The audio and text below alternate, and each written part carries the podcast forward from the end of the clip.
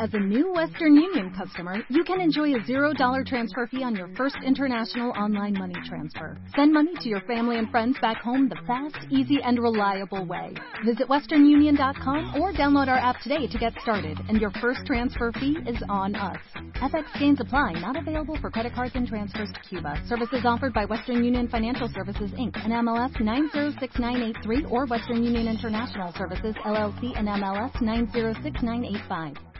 Los mejores ambientes para tu casa están en Viva Bonito de Liverpool. Encuentra en exclusiva la nueva línea de productos Marta de Baile Home con todo lo que necesitas para decorar tu casa. Vajillas, cubiertos, cojines, cristalería, manteles y decoración inspirada y creada por Marta para los que aman vivir bonito. Liverpool es parte de mi vida. Mario Guerra is in the house. Mira, te va a gustar esto, Juan Pablo, porque estoy segura que en la lista de Mario vas a salir tú. Ok. Ocho temas que tienen que hablar antes de decir, sí, gordo, me caso contigo. Sí, gordo, acepto. Sí, gordo, voy contigo hasta el final. Sí, gordo, hazme tuya. Y a veces van hasta el final. ¿eh? Sí, sí, a veces van hasta el final a la cárcel. Sí, no, sí. me imagino que estar ahí, ¿Te imaginas muy bien? te, imagi- te quedas, Juan Pablo. Te imaginas Ok, muy bien. ok. Sí, pues efectivamente, ¿no? Eh, muchas personas te dicen, cuando dices me quiero casar, piénsalo bien. Pero muy poquitas te dicen, oye, ¿y ya hablaron de los temas importantes? Porque hay, hay muchos mitos alrededor de esto, ¿no? De que es de mal gusto. ¿Cómo voy a hablar de dinero antes de casarme? Bueno, ya está la mera pregunta si te Pero quieres ya salieron casar. un ratito antes de casarse. Ya, no, no, no, tampoco es que lo conociste en la parada del camión, sino ya estuvieron saliendo, pero ya a los dos o uno de los dos quiere llegar a otro nivel, a un nivel de compromiso, y entonces se está planteando, bueno, pues evidentemente la persona te gusta, si no, no estarías ahí. Pero después de que te guste, la pregunta es, ¿me conviene? Somos, pensamos similar en temas fundamentales. Quiero saber cómo piensa, No pero ¿cómo voy a saber cómo piensa Pero si si no, no, pregunto? Es, no es un me conviene de una persona interesada. No, no, no interesada. No, no, Es que- me conviene para que estemos bien los dos. Exacto. Me conviene para que nuestra relación esté Podemos convenir. Podemos, claro. Podemos convenir. Claro. Sí. O sea, perdón, yo no sé ustedes, pero yo la primera vez que me casé, se los juro que nunca pregunté, oye, ¿cuántos hijos quieres tener? Y como, ¿cómo los queremos educar? O quieres tener hijos, ¿no? ¿O quieres tener todo. hijos? Claro. Oye, ¿con cuánta lana contamos? ¿Cómo nos or- de organizarnos? ¿Cómo nos ¿Cómo le organizaríamos? vamos haciendo? Nada, nada Inclusive pregunté. si quieren vivir aquí, Sí. en Claro. la ciudad o no. En un futuro, ¿qué te gustaría estar haciendo? Ajá. ¿Cómo te ves en 10 años? es que suena de qué oso, pero esa es la verdad. Sí, y, y- y entre los mitos que hay, entre mitos y realidades, vamos a ver que esos mitos, se dice que tocar esos temas es garantía de que vamos a asustar a la pareja y se va a ir. Si le pregunto cuánto ganas, va a decir, no, pues ¿qué quieres saber para, para exprimirme? Mejor me voy. No, no es así. Una persona que quiere estar en una relación de compromiso, por supuesto que quiere abrir esos temas también porque son importantes. Y la otra, cuando menos te dicen, "Ah, es que qué mal gusto, ¿eh? Claro. Qué mal gusto andarle preguntando ahorita No. de los hijos y del dinero. Perdón, pero imagínense ustedes que tuviéramos esta conversación. Porque en los primeros años de noviazgo, los primeros meses de noviazgo, todo el mundo está como conejito de Playboy con- cooperando. Claro, sí. Pero ¿por qué nunca le tocaste el tema a tu pareja de, oye, por ejemplo, el día que yo naz, de que yo para un hijo, ¿como cuántos días crees que aguantes sin tener sexo, estar de malas y estar fregando? Y, y estar ayudando. ¿Sí o no? Por ejemplo. ¿Sí o no? Sí. Por ejemplo. O de dolerme la cabeza. ¿Cuántos días consecutivamente podría dolerme sin que te pases a disgustar? Qué pesadilla, claro. A, a ver, ¿cómo Anda, es? ¿Cómo si me es? está bajando, Ajá. ¿qué tan condescendiente podría ser durante Exacto. todos esos días, el pre, post y durante? Exacto, Ay, exacto, oye. exacto. Todas estas cosas que no Pues las sí, hablamos. que todas esas cosas. No las hablamos, ¿no? La realidad es que las cosas no se van a solucionar por sí solas. La realidad es que este tipo de, de problemas sí surgen ya estando en la relación, ya cuando estás embarcado, ¿no? Ya cuando estás en alta mar, que lo que te queda es aventarte a los tiburones a veces y es mejor eso que cualquier otra cosa. Y lo mejor sería empezar a hablar de esos temas desde antes para saber si sí o si no podemos estar juntos. Claro. Porque lo que tenemos que buscar aquí es la paridad en estos temas, que pensemos más o menos igual. Si no, ahorita vamos a ver uno por uno y vamos a ver lo peligroso que sería en cada uno No, ver la disparidad en las relaciones. Familia extendida no lo puedo creer. Sí, pues es ¿Por que- qué nadie le preguntó a su, a su, a su mujer? Oye, mi amor, ¿y de casarnos, iríamos todos los domingos a casa de tu mamá a comer? Claro, claro. ¿Quién hizo esa pregunta? y luego dice, ay, pero ¿cómo venimos? Pues si de todos modos te das cuenta que él iba Sí, solo. sí. ¿Qué esperabas? ¿Que ya O no sea, fuera? De ser Navidad y estar casados, ¿tendríamos que ir todas las Navidades a Oaxaca a visitar a tu familia? Comer claridad. O sea, estás mentando madres. Por- En Oaxaca todos los porque lo diciembre, por ejemplo, ¿no? porque claro. Oye, nada más porque ya se va Juan Pablo. Sí, ¿Cuál sería tu, tu consejo más importante, Juan, con respecto a la pareja y el dinero? que es el, el- el primer tema. Es el primer punto. No, sin duda, el mal gusto no preguntarlo, ¿no? Sí. A mí me sorprende que en estas épocas haya parejas, porque además es de los dos, Sí, mujeres claro. y hombres, que no sepan cuánto gana el otro. No lo puedo creer. O sea, No que nunca se hayan preguntado y que no sepan dónde está la lana, porque ya, tal vez hoy ya saben cuánto ganan o les dieron un número. Sí. El siguiente paso es, oye, ¿y cómo vamos a invertir o cómo vamos a ahorrar? ¿Dónde vamos a meter ese dinero? ¿Y ¿Nos lo vamos a cascar o lo vamos a guardar en una cuenta de ahorros de CETES? Claro. Y que las señoras, me Sí. sorprende mucho, no, no se enteran. Dicen, no, a mí pásame No, para pues el si gasto. te dicen, órale, ¿cuándo te ha faltado? ¿Cómo ¿Estás que quieres comida? saber? ¿Cuándo no te he dado para tu quincena? ¿Qué quieres saber? No, oye, ¿cómo? Totalmente. Y la otra es la famosa casa, ¿no? Vamos a comprar una casa y yo oigo el, es que no te ha comprado casa. ¿Qué seguridad te está dando entonces? ¿No? Bueno, si hay una discusión previa, ¿qué prefieres? ¿Tener efectivo o tener ladrillos? Claro. No necesitas tener una casa para que te den seguridad, siempre y cuando sepas dónde está el dinero, ¿no? Claro, exacto. Y el último que es básico, este Marta, es el seguro de vida. Porque hoy hay muchas parejas también que dicen, no, pues mi esposo gana todo dar, le va muy bien. Sí, y si, y si se muere, Claro. ya calcularon cuánto sale y ya tienen hijos, ¿no? Entonces, ¿cuánto sale cada uno de los hijos para que pueda ir a estudiar? Porque si no, entonces, la que se queda con el paquete, ¿no? Y es para los dos, también al esposo le Híjole, conviene y- asegurar y a la perdón, y señora. te digo una cosa, se te está olvidando una muy fuerte. O sea, antes de casarse, pues vamos a sentarnos a hacer cuenta. ¿Cuánto debes, gordo? Claro, Ah, bueno, las sí. Con que No, traigo agarras a alguien 500 que- mil pesos con Banamex. Arrastrando. Me está diciendo que va a estar bien padre la, la, la, la luna de miel en África, pues una mujer sensata te dice, cero vamos a ir a Sí, África. si andas alto de mata escondiéndose de los bancos, pues ya sabes cómo está la cosa, ¿no? Exacto. No, con, si pregunta por mí y que no vivo aquí, Exacto. eh, ya hay peligro, ¿no? Exacto, gracias Juan. No, ustedes. Regresando del corte, Mario Guerra nos va a dar una lista infernal de ocho cosas que tenemos que discutir antes de casarnos. No se vayan, ya volvemos. Marta de baile en W 96.9. En vivo.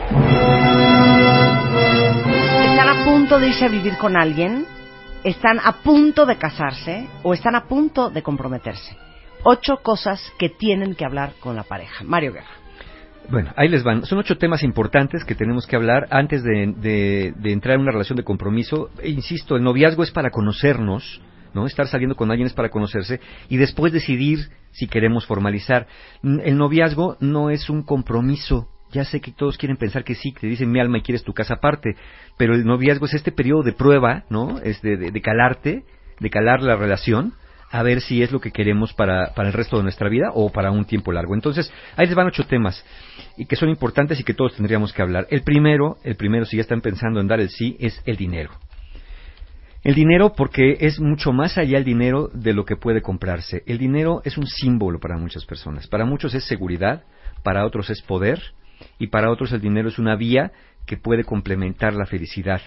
Ya hemos visto que el dinero, cuando satisface las necesidades básicas de una persona, cuando está la persona razonablemente feliz, sí influye mucho en el nivel de felicidad. Cuando ya se quedaron satisfechas esas necesidades básicas, el dinero, mientras más se tiene, menos va influyendo sobre la felicidad en menor porcentaje, aunque siempre influye. Pero ya cuando pasas de cierto nivel, ya no es el dinero lo que, lo que va a interesar. Sin embargo, cuando estamos formando una relación de pareja, hay que hacer preguntas. Por ejemplo, ¿qué es para ti el dinero? ¿Para qué piensas que es? Porque si tú piensas que el dinero es para ahorrar y el otro piensa que es para gastar, nada más, ahí hay problemas. Tienen que hablar de cuánto se gana, pero además de cómo se gasta.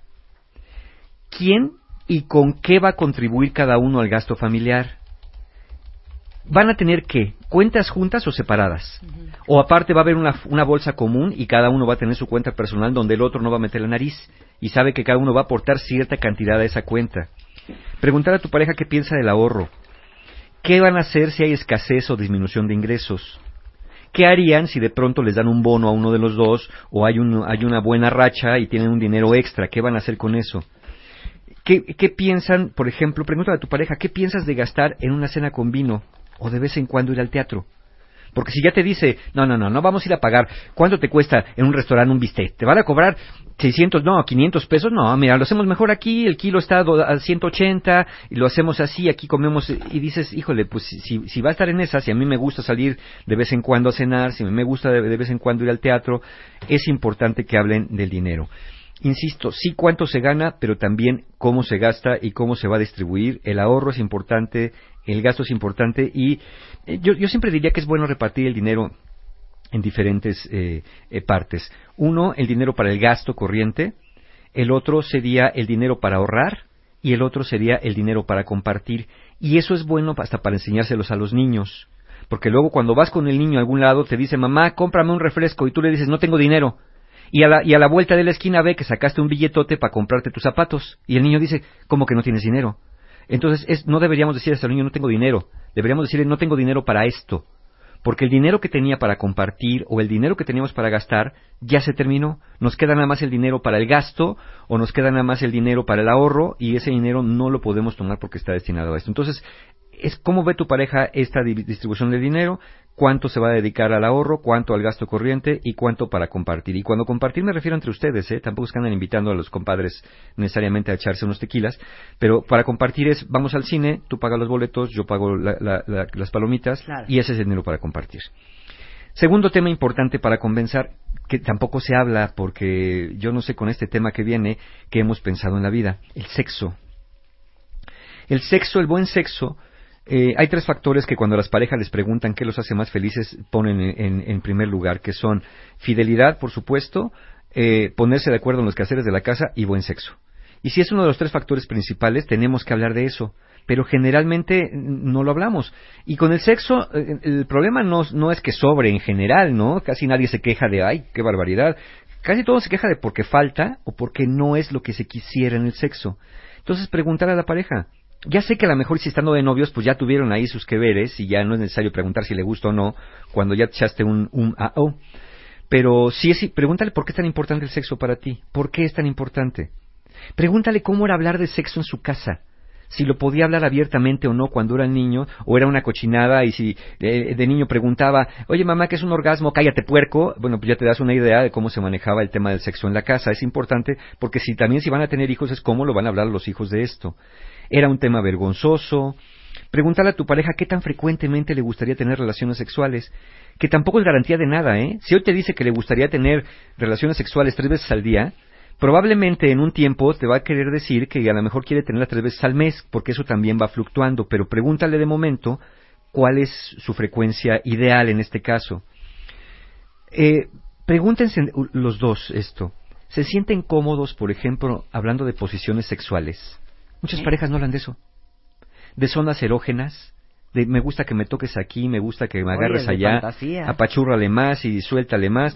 Pero, pero lo malo es que a veces cuando estás en estas artes del sexo, de pronto está una de las dos, hombre o mujer, está ahí en la cama y de pronto está, no, así no, espérate, no, ay, quita el codo, no, ya apúrate, ya acabaste, no, ay, ¿sabes qué? Ya sé que ya no mejor no quiero, ¿no? Porque como digo yo, si, si donde toco desafino, pues se me va la inspiración. Entonces, se sienten cómodos hablando de posiciones sexuales, zonas erógenas, qué los prende o qué los apaga, porque también hay cosas que los apagan.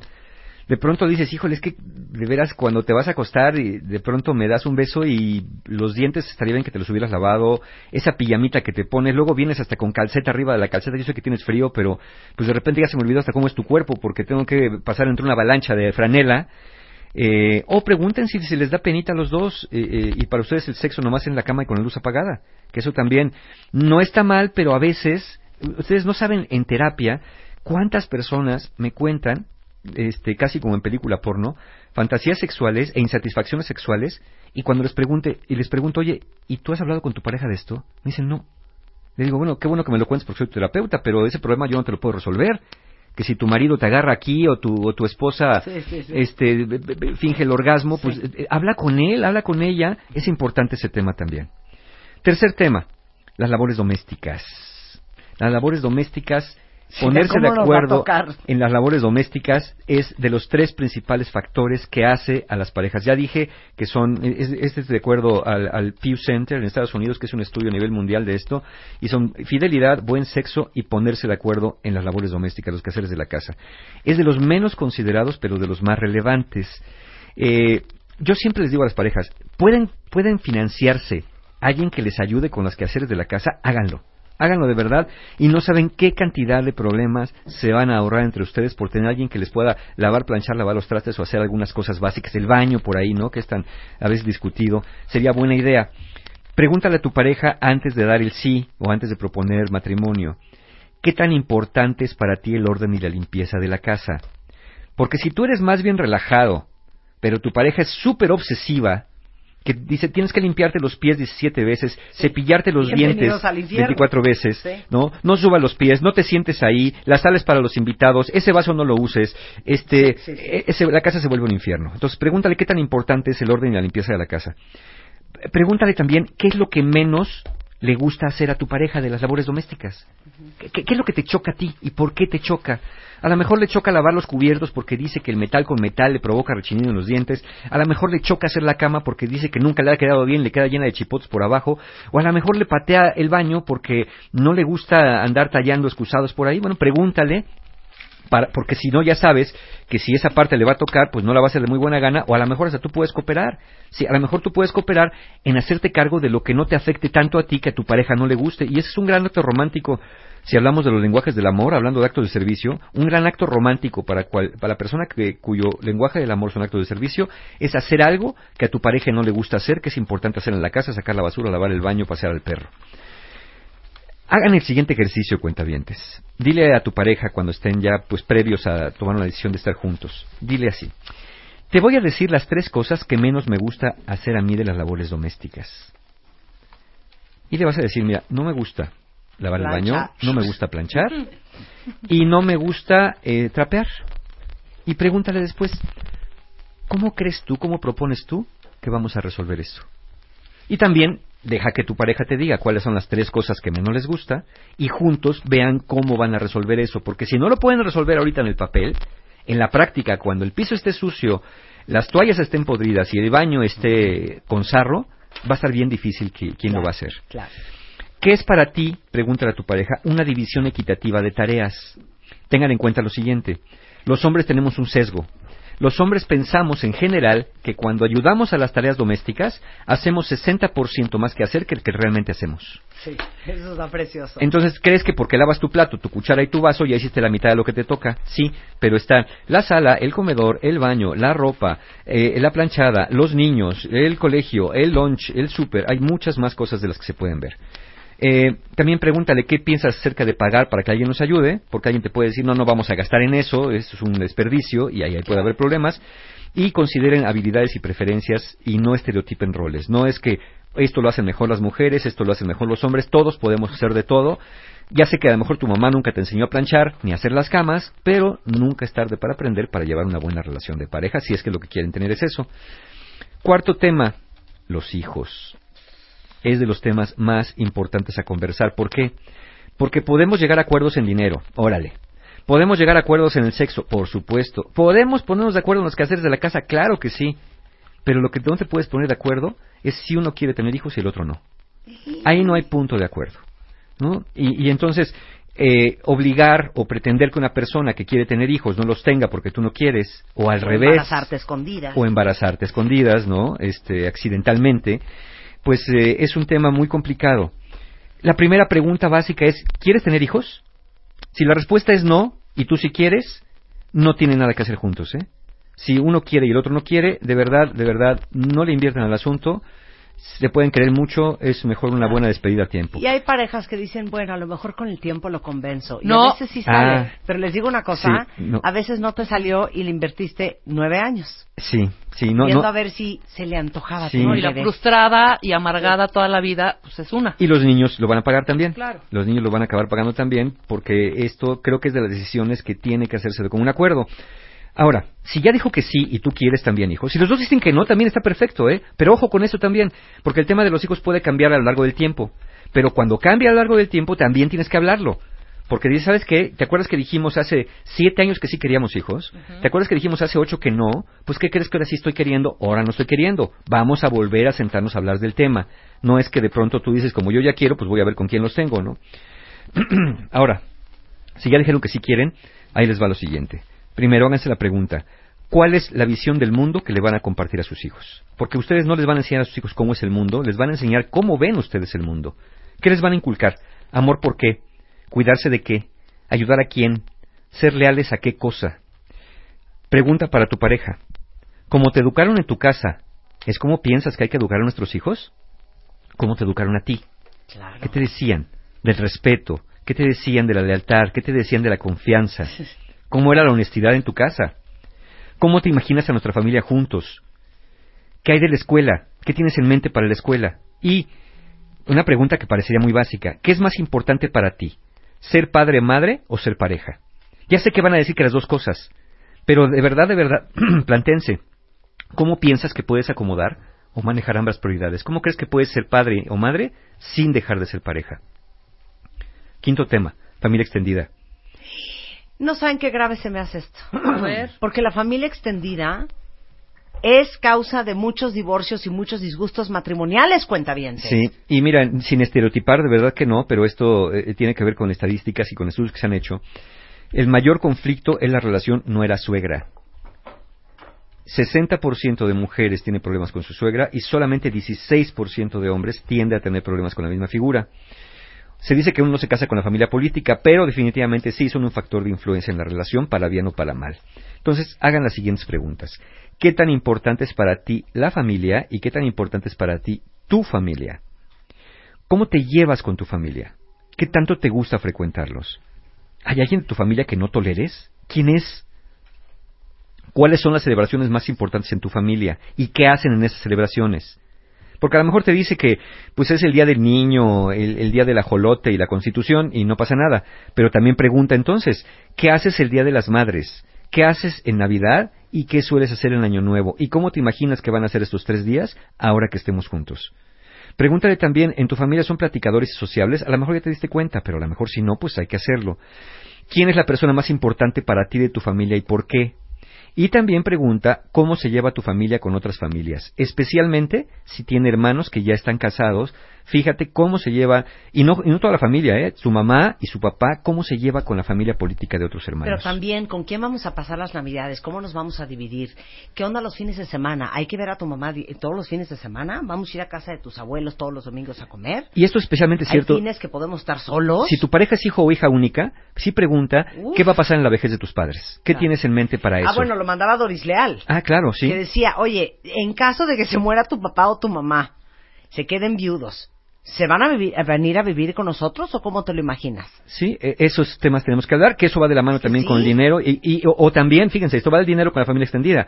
¿Qué piensas tú de apoyar a tus papás cuando ya no puedan trabajar? Porque ellos, cada uno debería de proveerse una pensión para sí mismo, ¿eh? Claro. Y no estar Oye, esperando no, que los yo, hijos sin te duda mantengan. alguna, voy a mantener a mi mamá y lo que necesite. Ah, bueno. Ah, ok. Y si tienes que escoger entre mantener a tu mamá y la colegiatura de nuestros hijos, ¿cómo le vamos a hacer? Sí, o, o- o el hospital de uno de tus Pues es que hijos, siento ¿no? que si acabas teniendo todas estas conversaciones, híjole, el 60 acaba diciendo mejor ya no me voy a casar. Pero, pero qué bueno, Sí, porque sí, no qué sería con la bueno. persona Te lo correcta, juro que sí. ¿no? Sexto, expectativas de cambio. Muchas veces nos enamoramos de cierto rasgo de la pareja y no de la persona completa. Entonces hay cosas que nos gusta, que no nos gustan, pero que dejamos pasar porque pensamos que van a cambiar por arte de magia, y generalmente no es así. Entonces hagan estas preguntas. ¿Qué es lo que menos te gusta de mí? ¿Y qué crees que va a pasar con eso a través del tiempo? ¿Crees que se me va a quitar? Porque lo más seguro es que tienda a empeorar si es que no te gusta. claro. Pregúntate también, ¿qué es lo que más te gusta de mí? ¿Y qué harías si eso que más te gusta de pronto cambiara? ¿Qué harías si mañana, hagan esta pregunta también, ¿qué harías si mañana decido volverme vegano, hacer meditación y salir a correr por las mañanas? ¿Qué harías si mañana decido volverme budista? ¿Qué harías? ¿Influiría eso en nuestra relación o no? Claro. Entonces, esas preguntas de expectativas de cambio también son importantes. Y las últimas dos. La séptima, el balance trabajo-vida personal. Muchas personas viven vidas dispares en cuanto a la relación trabajo-familia. Las parejas son mucho más felices cuando sienten que el trabajo no interfiere con la calidad de la relación de familia o la relación de pareja. Entonces, pregúntale a tu pareja, ¿qué tan importante es el trabajo para ti? Y esta siguiente pregunta es bien importante. dentro de tus cinco prioridades en la vida, ¿en qué lugar pones el trabajo? Y de una vez que te vaya diciendo cuáles son sus cinco prioridades en la vida y en qué orden van. Porque si la relación de pareja no está entre sus cinco primeras prioridades en la vida, mejor será que lo vayas pensando. Pregúntale también lo siguiente, oye, ¿alguien te ha dicho alguna vez que eres adicto al trabajo? ¿O que eres bien flojo? ¿Quién? ¿Aguas? Si fue una pareja previa, ¿eh? La que se lo dijo, o han sido parejas previas. Pregúntale también qué piensas acerca de mi trabajo y de lo que hago. ¿Qué tan importantes son tus amigos del trabajo? ¿Qué tan difícil crees que es combinar el trabajo con la vida de pareja? ¿Estás de acuerdo en que los dos trabajemos? ¿Y qué sentirías si un día yo tengo un mejor puesto que tú? ¿Y si yo gano más que tú? ¿Y si yo gano más que ¿Cómo tú? le vamos a hacer? ¿Cómo vamos a Es distribuir que les digo una cosa, la lista entera de preguntas que está leyendo Mario, se la subí a martadebaile.com por si quieren hacer su Proust Su- Questionnaire. Exactamente. Y por último tenemos estilos de comunicación. Hazle preguntas a tu pareja, oye, ¿qué haces cuando te enojas? ¿Lo hablas o te quedas callado? ¿Qué harías o sentirías si en un conflicto te demuestro que tengo la razón? E- Eso háganlo desde el principio. ¿Qué harías? Lo repito porque es importante. ¿Qué harías o sentirías si cuando tengamos un conflicto te demuestro con evidencia que yo tengo la razón? ¿Y tú qué harías si te das cuenta que tú tienes la razón? ¿Me harías burla? ¿Me harías bullying? ¿Estarías sobre de mí todo el tiempo recordándomelo? Hagan otra pregunta también. Si un día te noto rara y te pregunto qué tienes, ¿me responderías el típico nada cuando sabes que sí tienes algo? Y fírmamelo. Y fírmamelo. En esta- en y si papel. finalmente, ahí te va otra, si quedamos en un acuerdo y no lo cumples, ¿te molestaría que te lo recuerde? Porque hay personas que se ofenden, ¿no? Se ofenden cuando le recuerdas lo que, lo que, lo que habían acordado si, lo- si no se está cumpliendo. Estos ocho temas considero que son temas, hay muchos más, pero son temas básicos, son los temas que más recurrentemente vemos que las personas llegan buscando en terapia una solución porque no se están poniendo de acuerdo. Entonces lo mejor sería hablarlos y tengan en cuenta una cosa, que es importante hablar de todo esto porque una pareja es importante que te guste y otra eh, es importante, pero más importante es que sean compatibles en temas fundamentales. La idea es encontrar una pareja muy compatible contigo y recordar que estos temas pueden ir cambiando a lo largo del tiempo, de acuerdo al ciclo vital que cada persona vaya pasando. Podemos cambiar de opinión acerca del dinero, podemos cambiar de opinión acerca de la familia, lo que es difícil cambiar de opiniones acerca de los hijos, como ya les dije de ese tema, si no están de acuerdo, de verdad, de verdad, búsquense otra salida. Y, y bueno, pues serían los básicos. Como dice Marta, están ahí en el, tema, en, en el sitio de martadebaile.com si quieren hacerse pues ahí un test mutuo para que vean cómo va la cosa. Y yo nomás diría dos cosas más observar. A esas no pregunten, observen. Recuerden lo que nos dice John Gottman de la Universidad de Washington, que tiene un laboratorio de parejas. El 69% de los problemas de parejas nunca se resuelven y hay que aprender a vivir con ellos. 69% de los problemas de pareja nunca se resuelven y hay que aprender a vivir con esas diferencias, especialmente cuando son temas de personalidad y de valores. Por eso también, además de estos ocho temas a conversar, observen cómo su pareja es su estilo de vida. Si le gusta la fiesta, pero es tacaño. Si bebe de más o nunca bebe. Si derrocha o se endeuda. Si hace mucho ejercicio y tú no. Si le gusta qué hace en su tiempo libre. ¿Cuánto tiempo se pasa al celular viendo la tele o en redes sociales? Y también pregúntate cómo trata, se refiere a su familia, a los animales, al medio ambiente. Todo lo que es importante para ti, fíjate si tu pareja futura respeta lo que tú respetas y qué tanto miente en cosas simples. Y yo diría una cosa que dice ti. Robin Smith en un gran libro que sugiero lean, que se llama Lies at the Altar, que dice, el matrimonio no es magia. La misma persona en el altar es la misma persona con que te vas a levantar a desayunar. Probablemente aumentada en. Exacto. Hay curso con Mario Guerra. Sí, claro que sí, tenemos talleres, ya los ultimitos lugares para el taller La Ciencia de la Tercer Pareja, que es el 12 de febrero, si quieren regalar, qué mejor que regalar para el Día del Amor un, un taller para estar mejor en la relación, no hay nada más romántico, creo yo, y tal vez se cierre hoy porque hoy se completan los lugares, pero no desfallezcan porque los que ya terminaron una relación, los que sienten que este 14 que viene se la van a pasar muy mal, pues miren, tenemos un taller también para personas que se separaron y se divorciaron y que sienten que no pueden cerrar el ciclo, soltar a la expareja, tenemos el taller 18 de febrero, Relaciones Rotas, un taller justamente para quien todavía no puede superar la pérdida de una relación, todavía anda llorando por los rincones, o todavía está bien enojado con el ex o la ex y no lo puede soltar, Relaciones Rotas. Para los que quieran perdonar, aprovechando el viaje perdonarse, o perdonar a alguien, tenemos nuestro taller del perdón que es el sábado 25 de febrero y de verdad que hay muchas personas que no pueden o no saben perdonarse y viven un autorresentimiento que eso ataca la autoestima y ataca la identidad de manera brutal 25 de febrero y el viaje del héroe para trabajar con los miedos, sentido de vida, todo lo que tiene que ver con psicología profunda el sábado 4 de marzo. Toda la información de los talleres, formas de pago, tres, seis meses si intereses en la página de mis amigos, encuentrohumano.com como siempre. Gracias, Mario. Encantado de la Todas vida. las preguntas de la conversación que tienen que tener con su pareja pre nupcias, ahí están en martadebaile.com. Oigan, y a quien le urge mejorar la cooperación, quien trae serios problemas de sexo con su pareja, eh, vamos a tener a Alessia Divari eh, esta noche a las 8 en punto en todas las redes sociales de MOA, en Revista MOA, en nuestro consultorio sexual hoy a las 8. Si tienen alguna pregunta en especial pueden mandarla al correo consultorio arroba revistamoa.com. Obviamente mantenemos total anonimato o este vía hashtag con el hashtag gatito consultorio MOA. Y este antes de irnos Mañana a las 6 de la tarde, no se vayan a perder el foro W, porque tenemos una conversación súper interesante que se llama Millennials, nueva era de talento femenino en las empresas. Millennials, nueva era de talento femenino en las empresas. Esto es eh, mañana en foro W a las 6 de la tarde. Este, vamos a hablar desde el impacto de la participación de la mujer en la economía y el desarrollo, vamos a hablar de las mujeres en las empresas, vamos a hablar del talento millennial, cómo es, cómo hacerlo crecer. Lo conduce Gabriela Marketing y Enrique Nández Alcázar y es mañana en Foro W a las 6 de la tarde. Millennials en la nueva era del talento femenino en las empresas. Nosotros estamos de regreso, cuentavientes, mañana en punto de las 10. Pásenla bien y no se vayan porque hay mucho más esta tarde, solo en W Radio.